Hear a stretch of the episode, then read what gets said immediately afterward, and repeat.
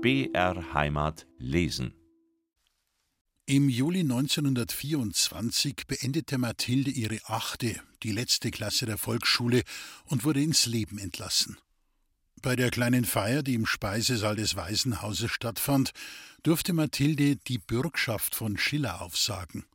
Wochenlang war sie aufgeregt gewesen, hatte immer wieder die Strophen hergesagt, sie konnte die Ballade im Schlaf. Als die Reihe an sie kam, stieg sie mit Herzklopfen auf die kleine, mit einigen Kübelpflanzen geschmückte Bühne, drehte sich zum Publikum und ließ kurz noch ihre Blicke über die Mitschülerinnen und die Schwestern schweifen, die zu ihren Füßen Platz genommen hatten. Ihre Lehrerin, Schwester Benedikta, hatte ihr geraten, den Blickkontakt mit den Zuhörern zu vermeiden und sich stattdessen einen Punkt auf der gegenüberliegenden Wand auszusuchen und diesen im Auge zu behalten. Aber sei es nun, dass Mathilde diese Ermahnung vergessen hatte, oder sei es, dass sie aus Neugierde oder irgendeinem anderen Grund diesen Ratschlag nicht befolgte, kurzum, Mathildes Augen wanderten die Reihen der Mädchen durch, dann schaute sie die Schwestern an, die in der ersten Reihe saßen, und ihre Blicke blieben am Gesicht ihrer Religionslehrerin, Schwester Consilia, haften und konnten sich nicht mehr davon lösen. Das Publikum in Erwartung des Kunstgenusses schwieg. Man hätte eine Stecknadel zu Boden fallen hören, aber Mathilde fing nicht an. Wie gebannt schaute sie auf die ihr nicht wohlwollend gesinnte Schwester. Diese saß mit einem spöttischen Lächeln da und, als allmählich das gespannte Schweigen des Publikums in Unruhe überging, schüttelte den Kopf, als wollte sie sagen: Streng dich nicht an, es wird ja doch nichts Gescheites daraus. Einen Moment dachte Mathilde daran aufzugeben, die Ballade Ballade sein zu lassen und einfach davonzurennen. Egal wohin, aber dann gewann ihr Wille zum Handeln die Oberhand. Sie wollte dieser Frau zeigen, dass sie etwas könne, dass sie nicht dumm und aufsässig war, wie Schwester Consilia sie immer hingestellt und auch bei den anderen Schwestern und Mitschülerinnen schlecht gemacht hatte. Es war das erste Mal in ihrem Leben, dass sie sich behauptete, und dieses Gefühl durchströmte sie wie ein belebender Quell, so dass sie den Kopf zurückwarf und mit heller, voller Stimme zu deklamieren anfing zu Dionys dem Tyrannen schlich Damon den Dolch im Gewande. Sie vertiefte sich in den Text, erlebte ihn sozusagen, sie sah und hörte nichts um sich herum, nicht einmal dass Schwester Benedikta, die allerdings kurze Zeit in Sorge gewesen war, nun stolz und breit lächelnd dasaß, und dass der Spott aus Schwester Consilias Gesicht völlig verschwunden war und einem großen Erstaunen Platz gemacht hatte. Als Mathilde geendet hatte und der Applaus aufbrauste, blieb sie ganz benommen stehen, bis Schwester Benedikta aufstand, den Arm um sie legte und sie vom Podium herunterholte. Als wäre dieser Erfolg und das Glück für diesen Tag noch nicht genug gewesen, entdeckte Mathilde beim Hinausgehen zu ihrer Verwunderung Onkel Lorenz, den Bruder ihrer Mutter unter den wenigen Verwandten der Waisenkinder, die an der Abschlussfeier teilgenommen hatten. Das letzte Mal hatte sie ihn bei der Beerdigung des Großvaters gesehen. Zu seinen Eltern war er selten gekommen. Mathilde hatte von den Nachbarn erfahren, dass die Großmutter über die Wahl ihres Sohnes, die Wagner-Emmy betreffend, alles andere als glücklich war. Sie glaubte sich sogar zu erinnern, dass damals, es war in ihrem Sterbejahr, die Großmutter bitterlich geweint hatte, als sie erfahren hatte, dass Lorenz dieses Mädchen, das keinen guten Ruf hatte, ehelichen wolle. Das junge Paar hatte bislang ein Mädchen gehabt, die Roserl, und in der Nähe der Maria-Hilf-Kirche gewohnt. Doch nun waren sie umgezogen und, Mathilde konnte es gar nicht fassen, in das Haus, in dem sie mit den Großeltern gewohnt hatte. Roserl hatte inzwischen einen kleinen Bruder bekommen, den Berti, und die Emmy war erneut in anderen Umständen. Und da hatten sie sich gedacht, ob Mathilde, wenn sie nun aus der Schule käme, nicht bei ihnen wohnen und der Tante Emmy ein wenig zur Hand gehen könne. Auf die Kinder aufpassen vor allem und ein kleines bisschen im Haushalt helfen. Dafür könnte sie bei ihnen unterkommen und essen. Mathilde war so baff, dass sie gar nichts sagen konnte also wieder zurück in das liebe Häuschen, nicht zu fremden Leuten, an einen fremden Ort, sondern dahin, wo sie ihre zwar ärmliche, doch glückliche und behütete Kinderzeit verleben durfte. Wieder in der großen Gemeinschaft der Freundinnen und Bekannten leben dürfen, war das wirklich wahr? Zweifelnd blickte sie auf Onkel Lorenz. Dieser, vermeinen sie, fühle sich zu seinem Vorschlag nicht aufgelegt, versuchte nun ihr das Leben in seiner Familie schmackhaft zu machen. Mathilde, komm nur zu uns, du hast das doch besser als wir bei den fremden Leid. Du kennst dich aus, triffst deine Freundin, kannst wieder Verbindung aufnehmen zu deinen Brüdern. Jetzt besinn dich nicht lang, sondern sag ja. Na, na, Onkel Lorenz, ich sag ja, ja. Ich hab's bloß einen Moment lang nicht glauben können, dass ich nicht in Stellung muss, sondern dass ich wieder eine Familie hab. Freilich komm ich zu euch. Wann ist denn so weit, dass ich zu euch ziehen kann? Da gingen wir jetzt gleich zur Schwester Oberin und fragen, wann du raus darfst aus der Anstalt. Am liebsten wäre Mathilde gleich mit dem Onkel mitgegangen, aber so schnell ging das nicht. Die Mutter Oberin verwies auf den Vormund der Mathilde, welchen sie nach dem Tode des Großvaters zugewiesen bekommen hatte. Mathilde hatte diesen nur einmal ganz kurz vor ihrem Eintritt in das Waisenhaus gesehen. Er war ein sehr beschäftigter Rechtsanwalt und hatte viele Waisenkinder zu betreuen. Herr Dr. Gareis, so hieß er, war ein Mann in den Fünfzigern, lang und klapperdürr, von leichenhafter Gesichtsfarbe, mit kleinen, stechenden Augen unter buschigen Brauen, die er immer zusammengezogen hatte. Sein langes schwarzes Haar trug er in der Mitte gescheitelt, und das schwarze Band seines Zwickers hatte er über das linke Ohr gelegt.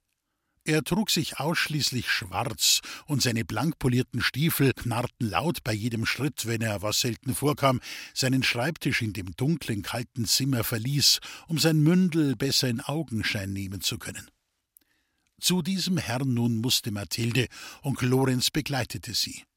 Herr Gareis konnte sich nicht mehr an Mathilde erinnern und las deshalb lange halblaut in den Unterlagen seines Mündels, wobei er ab und zu ein So, so von sich gab. Mathilde und Onkel Lorenz standen in der Nähe der Türe. Sie waren nicht aufgefordert worden, Platz zu nehmen. Ihre Legitimation, wenn ich bitten darf? wandte er sich schließlich an Onkel Lorenz. Dieser schaute Mathilde an, sie schaute ratlos zurück. Dann schwiegen beide. Ich hab keine Legitimation oder wie das heißt, ließ sich Onkel Lorenz vernehmen. Mathilde erschrak. Wenn nun der Onkel etwas nicht hatte, das Herr Gar es verlangte, dürfte er sie womöglich nicht mitnehmen. Das ist mein Onkel, der wohnt da, wo ich früher mit dem Großvater gewohnt hab, und jetzt darf er mich zu sich nehmen, weil im Waisenhaus kann ja nimmer bleiben, wenn die Schule aus ist. Ich möchte lieber zu meinem Onkel und zu der Tante Emmy als irgendwo anders hin. Bittschön, Herr Doktor, erlaubens das heut. Dr. Gareis hob überraschend den Kopf und schaute Mathilde nachdenklich an. Das kam ja nicht allzu oft vor, dass eine 14-Jährige ihre Wünsche anmeldete. Die traute sich ganz schön was. Andererseits, bei Verwandten unterzukommen, war sicher nicht die schlechteste Lösung, besser jedenfalls, als wenn das Mädchen in Stellung gehen musste. Womöglich blieb sie dann nicht da, und er müsste sich wieder um sie kümmern. Nun gut, dann nehmen's Mathilde halt mit. Sagen Sie Ihrer Frau, sie soll das Mädchen nur tüchtig dran nehmen im Haushalt, dass sie was lernt. Das kann sie dann später in Stellung gut brauchen. Alsdann, adieu. Ach, es hätte nicht der Ermahnung von Herrn Gareis bedurft, das Mädchen im Haushalt tüchtig dran zu nehmen. Das brachte Tante Emmy schon so fertig. Wenn Mathilde sich ausgemalt hatte, es würde ein wenig so sein wie früher bei den Großeltern, so hatte sie sich gründlich getäuscht. Die Wohnung war zwar noch genauso wie bei den Großeltern, lediglich in der Schlafkammer nahm ein riesiger Kleiderschrank aus poliertem Nussbaum die ganze Wand ein und ließ gerade noch so viel Platz, dass die Ehebetten hintereinander aufgestellt werden konnten. Das Schlafzimmer war die Mitgift der Tante Emmy gewesen. Sie legte großen Wert auf Kleidung und nähte auch selbst recht gut. Im ersten Stock schlief Mathilde mit den beiden Kindern in dem Zimmer, das sie in den letzten Jahren, als ihre Brüder aus dem Hause waren, allein gehabt hatte. Die Umgebung war also die gleiche geblieben, aber die Menschen waren andere. Onkel Lorenz, der Mathilde im Aussehen stark an ihren Großvater erinnerte, war gutmütig, aber schwach. Er war einer der Glücklichen, die Arbeit hatten, und war den ganzen Tag außer Haus. Jeden Tag brach er um halb sechs Uhr morgens auf einem uralten Damenfahrrad nach Mosach auf, wo er im Gaswerk noch durch Vermittlung des Großvaters eine Stelle als Schlosser gefunden hatte. Abends war er todmüde und schlief meist gleich nach dem Abendessen auf dem Sofa ein. Tante Emmy arbeitete als Näherin in der Lederfabrik unweit der Herberge und kam ebenfalls erst am Abend. So war Mathilde mit den beiden kleinen Kindern und dem Haushalt allein. An ein paar Sonntagen, als sie zu Hause war, hatte Tante Emmy Mathilde ein wenig das Kochen beigebracht, das Waschen gezeigt und ihr gesagt, wie sie das Haus sauber zu machen hätte. Das war nun nicht gerade eine unüberwindliche Anforderung, aber für eine 14-Jährige, die vom Haushalt wenig Ahnung hatte, doch ein ganz schöner Packen, den es zu schultern galt. Nebenbei musste sie auch noch die Kinder betreuen, was sie aber sehr gerne tat.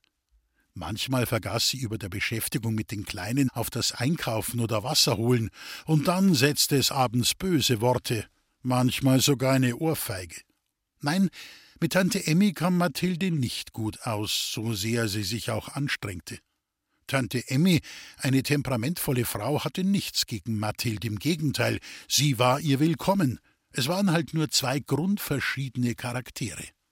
Auf der einen Seite die lebenslustige, immer gut gelaunte Tante, die überhaupt nicht müde zu werden schien und von der es hieß, man hätte sie einmal nach einer durchtanzten Nacht aus den Stiefeln schneiden müssen. Ihr ging das Reden und Schaffen schnell von der Hand. Und sie verstand nicht, dass Bathilde auf der anderen Seite zu den Menschen gehörte, die nachdenklich waren, ohne faul zu sein, die sich eine Arbeit überlegen mussten oder die nicht immer lustig waren. Nicht nur Mathild, auch der Onkel hatte manchmal unter ihrer überschäumenden Lebenslust nachgerade zu leiden. War es Onkel Lorenz einmal zu viel, und es gab ein Donnerwetter, so umschmeichelte die Emmy den Lorenz so lange, bis er wieder gut war. Mathild dagegen bekam Schelte und böse Worte und wurde dann kaltgestellt und nicht mehr beachtet. Onkel Lorenz, der anfangs vermitteln wollte, gab es bald auf, da er sah, dass er die Sache dadurch noch schlimmer machte.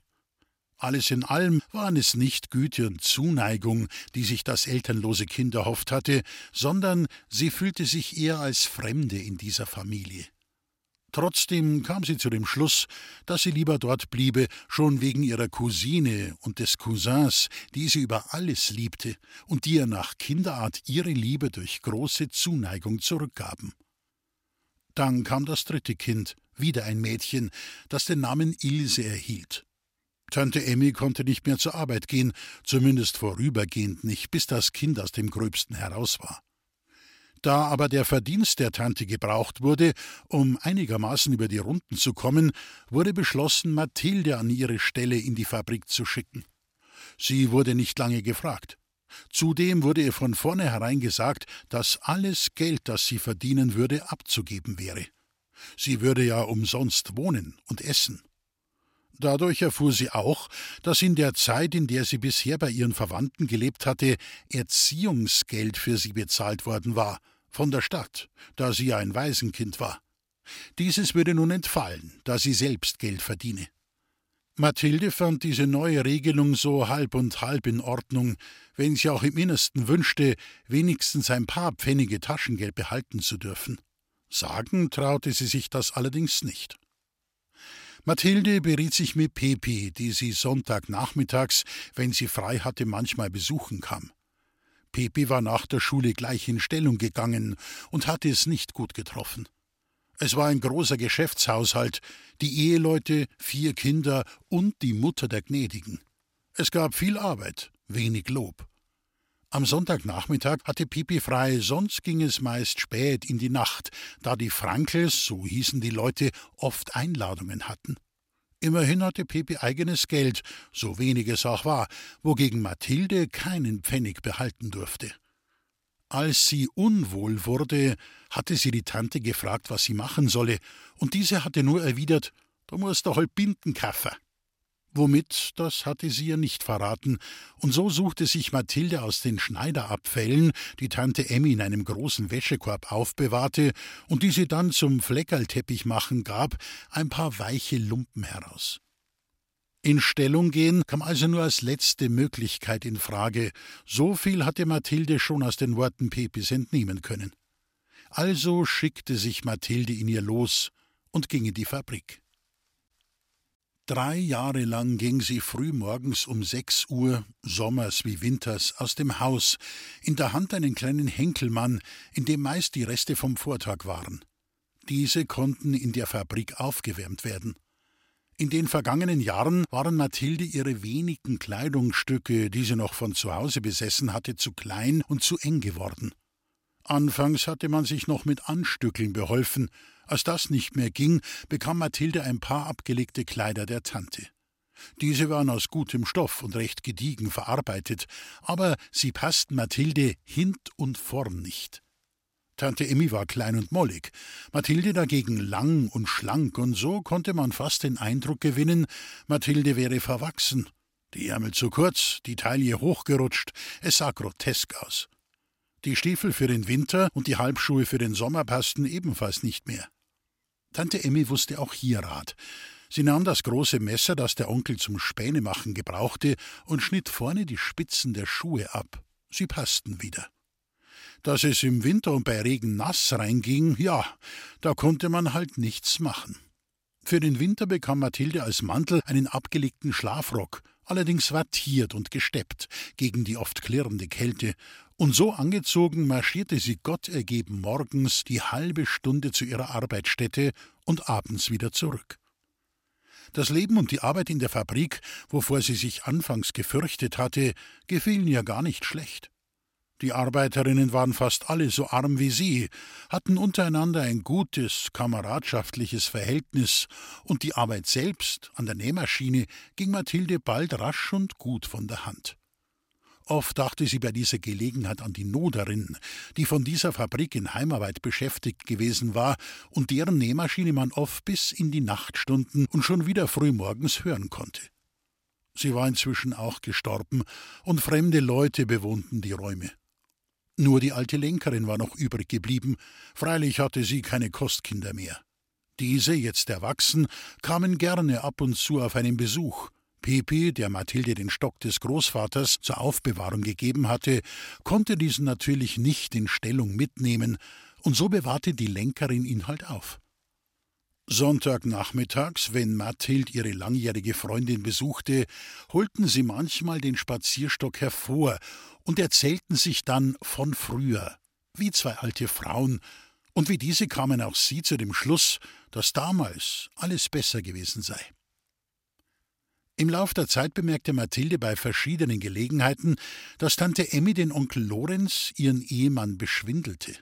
So nahm sie öfter kleine Beträge aus der Sparbüchse, in der Onkel Lorenz etwas beiseite legte, und zwar für Notzeiten oder unvorhergesehene Ausgaben, und kaufte sich dann, wenn genügend beisammen war, einen schönen Stoff oder gar einen neuen Hut.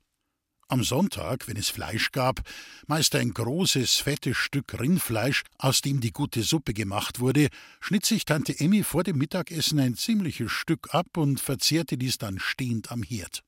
Bei Tisch, wenn der Onkel das Fleisch schnitt und austeilte, nahm sie in großer Selbstverständlichkeit ihre Portion in Empfang und aß sie ohne schlechtes Gewissen. Diese kleinen Unehrlichkeiten und Schwindeleien gaben Mathilde zu denken und stießen sie ab. Dem Onkel, der so für seine Familie sorgte und sich abrackerte von früh bis spät, nicht ehrlich zu begegnen, das fand sie einfach gemein. Sie konnte dem Spruch, den Tante Emmy bei jeder Gelegenheit tat, nicht beistimmen. Wenn's mir gut geht, dann geht's ja der Familie gut. Mathilde hätte umgekehrt gemeint, wenn's der Familie gut geht, dann bin auch ich glücklich und zufrieden. Ohne es zu wissen, hatte Mathilde damit die Vorstellung vom Glück, die sie später in ihrem ganzen Leben verwirklichen sollte, in Worte gefasst. Koste es, was es wolle.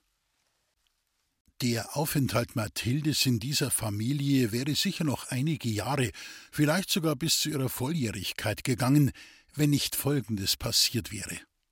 Mathilde wurde in der Fabrik, es war Zahltag, von einer Kollegin gebeten, Geld zu wechseln. Obwohl ihr von Tante Emmy eingeschärft worden war, die Lohntüte verschlossen abzuliefern, riss sie kurzerhand die Tüte auf, wechselte der Kollegin einen größeren Schein und faltete dann die Tüte wieder sorgfältig, so dass nichts herausfallen konnte. Wenn es Mathilde eingefallen wäre, ihren Lohn in Champagner, neuen Schuhen, feiner Wäsche, Schmuck oder dergleichen zu verjuxen, die Reaktion von Tante Emmy hätte nicht furchtbarer sein können. Kaum hatte Mathilde das Lohntütchen übergeben und zu einer Erklärung angesetzt, hatte sie schon zwei solche Ohrfeigen, rechts und links abbekommen, dass sie Sterne sah. Dann zog die Tante das Mädchen an den Haaren zum Kanapee, wo der schlafende Onkel lag und kreischte so laut, dass dieser ganz erschrocken auffuhr, blinzelte und fragte, was los wäre. Er fand die Sache nicht so schlimm und bat seine Frau, sich doch wieder zu beruhigen, aber das war Öl aufs Feuer gegossen. Wo ich sei? Ich, deine Frau? Weißt denn du überhaupt, zum was da geht? Die Mathild steckt doch voller Lug und Betrug. Die hat womöglich gemeint, wir merken das nicht, wenn sie sich ihr Geld rausnimmt, aber da bleibt ihre Schnabel sauber. Mit derer nehme ich's noch lang auf. Ja, Emi, wie viel hat denn nachher gefällt aus dem Lohntüdel? Bis jetzt noch nix, aber du hast neulich selber gesagt, dass dir aus dem Sparbixler Geld fällt. Das hast du selber gesagt. Geh, Emmy, das ist doch was ganz was anderes. Ich bin mir ja auch gar nicht sicher, wie viel drinnen war, aber ich habe halt gemeint, das müsste eigentlich mehr sein. Siehst das, da siehst das. Jetzt hast du das selber gesagt, aber mir nix glauben. Nun fing Tante Emmy auch noch zu weinen an. Dagegen, das wusste sie, war Onkel Lorenz machtlos. Dieser sagte zu seiner Frau nichts mehr, sondern wandte sich an Mathilde. Mathilde, sei so gut, lass mir die Sache stehen. Die Tante ist halt heute ein wenig durcheinander. Wirst sehen, morgen hat sie alles aufklärt und dann hat sie die Sache erledigt. Mathilde hatte dem Streit der Eheleute bis jetzt schweigend zugehört, aber als sie nun hören musste, dass sie dem Onkel als Diebin und Betrügerin hingestellt wurde, erwachte in ihr ein Gefühl, das sie bisher noch nie gespürt hatte. Das jahrelange Ausgenutzt werden und die Demütigungen, das alles hatte sie geschluckt. Aber diese Anschuldigung ließ sie nicht auf sich sitzen. Ein Drang, die Ungerechtigkeit hinauszuschreien und die Wahrheit ans Licht zu bringen, überkam sie. Onkel, wenn dir was fehlt in dem Sparbixel, dann war das nicht ich. Die Tante nimmt aber was raus, das hab ich schon oft gesehen. Das tut's dann in einen alten Socken rein und der Socken ist in der linken Schublade vom Küchenbuffet, ganz hinten, da kannst nachschauen. Tante Emmy war während dieser Worte puterrot geworden. Schnell wie eine Viper stieß sie Mathilde beiseite und flog auf das Küchenbuffet zu. Onkel Lorenz vertrat ihr den Weg. Ich möcht heut nix mehr über den Schmarren Herrn, gebt's jetzt endlich a Ruhe. Du, Mathilde, bringst die Kinder ins Bett und du, Emmy, legst nur ein Scheidel Holz aufs Feuer. Es ist ja schon ganz abbrennt.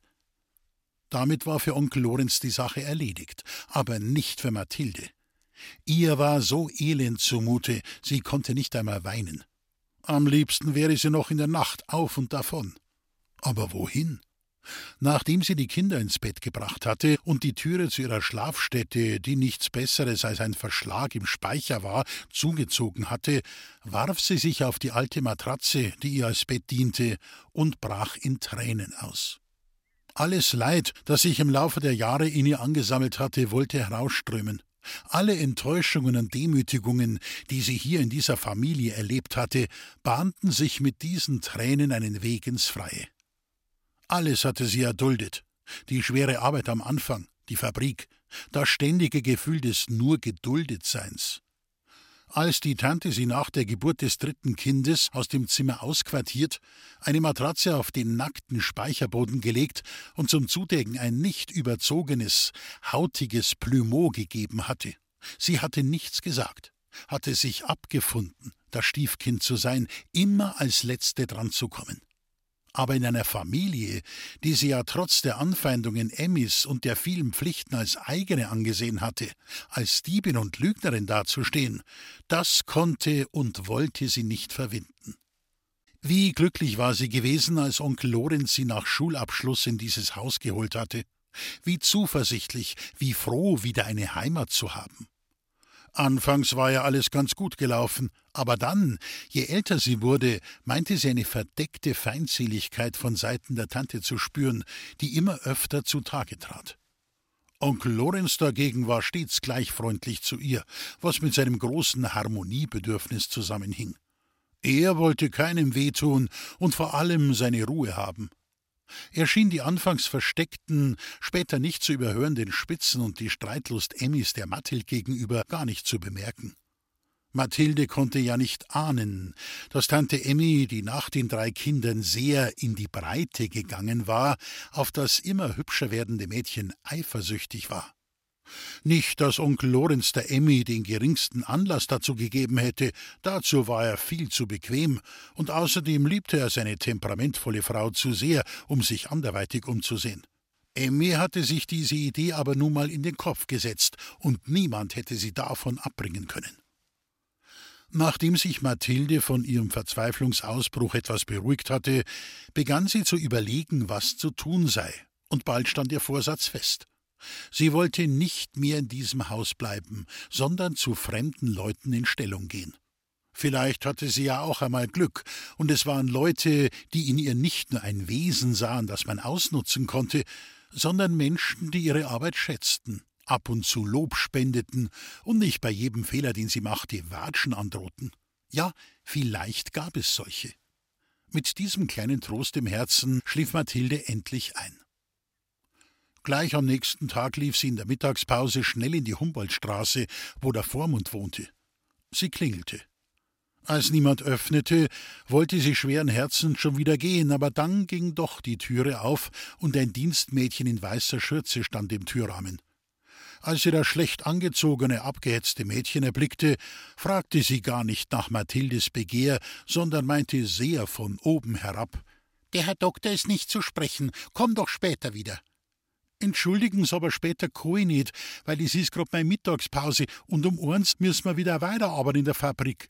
Bittschön, fragen Sie den Herrn Doktor, ob er nicht ein paar Minuten Zeit hat. Es ist wirklich ganz notwendig. Das Mädchen schloss die Türe, kam aber nach kurzer Zeit zurück. Also ausnahmsweise, aber halt den Herrn nicht zu lange auf. Er speist gerade zu Mittag. Mathilde folgte dem Mädchen durch den langen dunklen Korridor und dann durch die aufgehaltene Türe in ein Speisezimmer, wo Herr Dr. Gareis allein an einem gedeckten Tisch saß. Er schenkte ihr einen kurzen Blick, dann beschäftigte er sich wieder mit einem Fisch, der auf seinem Teller lag. Zwischen zwei Bissen fragte er Worum handelt es sich denn? Sag mir deinen Namen, ich kann mich nur mehr undeutlich an dich erinnern. Warst du nicht das Mädchen, das in der Familie seines Onkels untergekommen ist?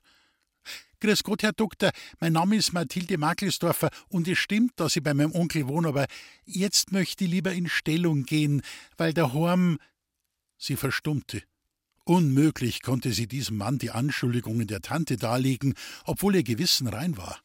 Der Vormund dachte womöglich, dass doch etwas dran wäre, und eine Diebin würde er nicht zu Leuten in Stellung empfehlen. Dr. Gareis schaute von seinem Fisch auf. Ja, weil was? Ich möchte halt einmal woanders hin. So, so, woanders hin möchtest du. Damals schien es aber, dass du unbedingt bei deinen Verwandten bleiben wolltest. Nun, gleich viel, groß und alt genug bist du ja, dass du mal von deiner Familie wegkommst. Und was hast du dir da vorgestellt? Die letzte Frage war natürlich ironisch gemeint, und Dr. Gaes blickte lächelnd zu dem adretten Dienstmädchen, das an der Türe stehen geblieben war, und zwinkerte ihr zu. Doch Mathilde, obgleich sie den Spott in dieser Frage verspürte, ließ sich nicht so schnell aus dem Konzept bringen. Sie hatte sich vorgenommen, diese Sache durchzustehen und nicht locker zu lassen, bis sie Erfolg dabei hatte. Bei der Schulabschlussfeier vor einigen Jahren hatte sie dieses Gefühl des Starkseins zum ersten Mal gehabt. Das Gefühl, dass, wenn sie mit aller Kraft etwas zu Wege bringen wolle, es dann auch gelingen musste. Ja, mei Arbeiten halt, das muss man doch überall. Ich hab ja viel gelernt jetzt bei der Tante. Putzen, waschen, ein bisschen kochen und auf Kinder kann ich auch aufpassen. Eine besondere Vorstellung hab ich nicht. Dr. Gareis betrachtete sein Mündel. Groß war sie geworden und verdammt hübsch, das musste man ihr lassen. Die unvorteilhafte, zusammengewürfelte Kleidung tat dem guten Aussehen keinen Abbruch. Ja, es schien, als ob dieser Aufzug eine Maskerade wäre, unter welcher die Schönheit des siebzehnjährigen Mädchens umso deutlicher zutage treten solle. Auf schlankem Hals saß der ovale Kopf die hohen Backenknochen und die großen graugrünen Augen, die gerade Nase, der geringe Abstand zwischen dieser und dem schön geschwungenen, etwas breiten Mund waren fast klassisch zu nennen, was durch den Mittelscheitel und die hochgesteckten dicken Flechten, in denen sie das blonde Haar trug, noch unterstrichen wurde. Mathilde war knabenhaft schlank, mit langen Beinen, schmalen Fesseln. Die schon volle, feste Brust zeichnete sich unter dem knappen Strickjäckchen ab. Als Mathilde den taxierenden Blick des Vormunds bemerkte, verschränkte sie die Arme über der Brust und blickte zu Boden. Ja, also in Stellung, murmelte Dr. Gareis. Er dachte nach. Sollte er die Mathilde zur Vermittlungsstelle für Hausangestellte beim städtischen Arbeitsamt schicken? Aber da sie minderjährig war, entfielen auf ihn wieder Schreibereien, zumindest wäre einiger Papierkram zu erledigen. Plötzlich schlug er sich mit der Hand an die Stirn. Dass er daran nicht gedacht hatte. Vor einigen Tagen bei seinem allwöchentlichen Herrenabend hatte einer seiner Bekannten, Direktor Andernath, der Betriebsleiter eines Nährmittelwerks war, geklagt, dass seine Frau mit ihren Hausangestellten vom Pech verfolgt sei. Die Perle, die seit Jahren dort gearbeitet hatte, war leidend geworden und, da die Aussicht auf Gesundung gering war, entlassen worden. Das Mädchen, das vor einem guten Jahr angefangen hatte und recht anstellig und willig war, sei in andere Umstände gekommen und deswegen mehr oder minder freiwillig in ihr Heimatdorf zurückgekehrt. Frau Direktor hatte darauf eine vom Arbeitsamt vermittelte Frau eingestellt, die sich aber schon bald als Diebin entpuppt hatte. Es fehlten zwei Tischdecken und Leibwäsche der gnädigen Frau und der beiden Töchter. Vielleicht wäre Mathilde die geeignete Kraft. Eventuell wüsste ich etwas für dich. Ich lass mir die Sache mal durch den Kopf gehen und werde mit meinen Bekannten reden. Melde dich noch nächste Woche nochmal bei mir, sagen wir am Dienstag um die gleiche Zeit. Mit allem hatte Mathilde gerechnet, aber dass Herr Vormund selbst sich in dieser Angelegenheit engagieren könnte, damit nicht. Ui, das ist aber nett von Ihnen. Dann komm ich nächste Woche um die gleiche Zeit wieder. Vergeht's gut, Herr Dr. Gareis, und auf Wiedersehen. Sie strahlte über das ganze Gesicht und stürmte aus dem Zimmer, wobei sie fast das Dienstmädchen umgerannt hätte. Diese schaute ihr kopfschüttelnd nach. Wenn sich die Neue nur nicht zu früh freute, dieses naive Ding.